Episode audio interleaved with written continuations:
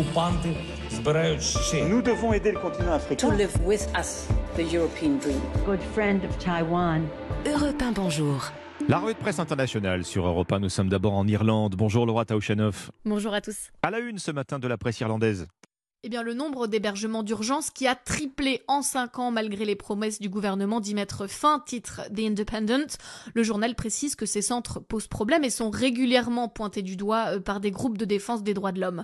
L'Irish Times précise que si ce système d'accueil prend de l'ampleur, eh bien, c'est à cause de la crise du logement. Plus d'un quart des réfugiés vivant dans ces centres pourraient techniquement partir car ils ont été régularisés, mais ils n'ont pas d'endroit où aller. Les autorités sont donc obligées de pousser les murs ou d'ouvrir de nouveaux hébergements d'urgence inadaptés, des matelas au sol d'une salle de conférence dans un hôtel par exemple. The Examiner précise aussi que l'arrivée de réfugiés ukrainiens n'a fait qu'amplifier un problème déjà existant avant le début de la guerre. Nous sommes maintenant au Maroc avec vous, Alexandre Blanc. De quoi parlent les journaux marocains? De la place de l'anglais, dont plusieurs études récentes pointent l'attractivité en forte hausse selon le quotidien Le Matin. La langue de Shakespeare pourrait détrôner le français et devenir la première langue étrangère au Maroc d'ici 10 à 15 ans, prévient la vie écho. Un expert cité par Média 24 en énumère les avantages. C'est une langue neutre, sans passif colonial, contrairement au français, qui reste certes la langue de la bourgeoisie, mais qui est désormais rejetée par une partie des Marocains. L'opinion observe que l'anglais est en passe de voler la vedette aux Français chez les internautes marocains qui échangent sur les réseaux sociaux. Quant aux universités, elles sont de plus en plus nombreuses à proposer des formations exclusivement en anglais. Pour les jeunes, note enfin le desk, le rêve n'est plus de vivre à Paris, mais de résider à Dubaï, aux États-Unis, au Canada.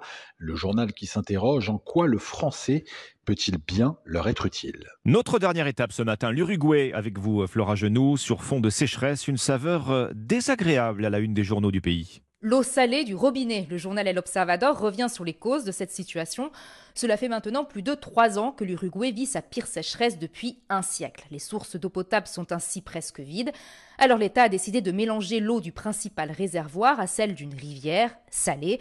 Selon le ministre de l'Environnement, cité par le média en ligne Montevideo Portal, l'eau reste potable. Seulement, le niveau de sel pose problème pour les personnes avec de l'hypertension, et ce dans un pays où 3 personnes sur 10 âgées de 15 à 64 ans en souffrent. Pour cuisiner, boire, se préparer une infusion, la population se jette sur l'eau en bouteille, dont les ventes ont explosé, relèvent de nombreux médias. Une situation qui vaut au président de Centre Droit d'être accusé par l'opposition d'un manque d'anticipation, souligne le quotidien uruguayen El País. Merci Flora Genoux, merci à nos correspondants. 6h53, bon réveil et bienvenue si vous nous rejoignez ce matin sur Europe 1. L'ensemble des soignants sous le choc après l'agression mortelle d'une infirmière de 38 ans au CHU de Reims. Une minute de silence sera observée à midi dans tous les hôpitaux de France. L'agresseur présente des troubles psychiatriques. Il n'était pas suivi dans l'hôpital où il a commis cette agression mortelle. Europe 1 retrace ce matin le lourd passé judiciaire de cet homme. 6h54, dans un instant, Europe 1 matin avec Dimitri Pavlenko. A tout de suite.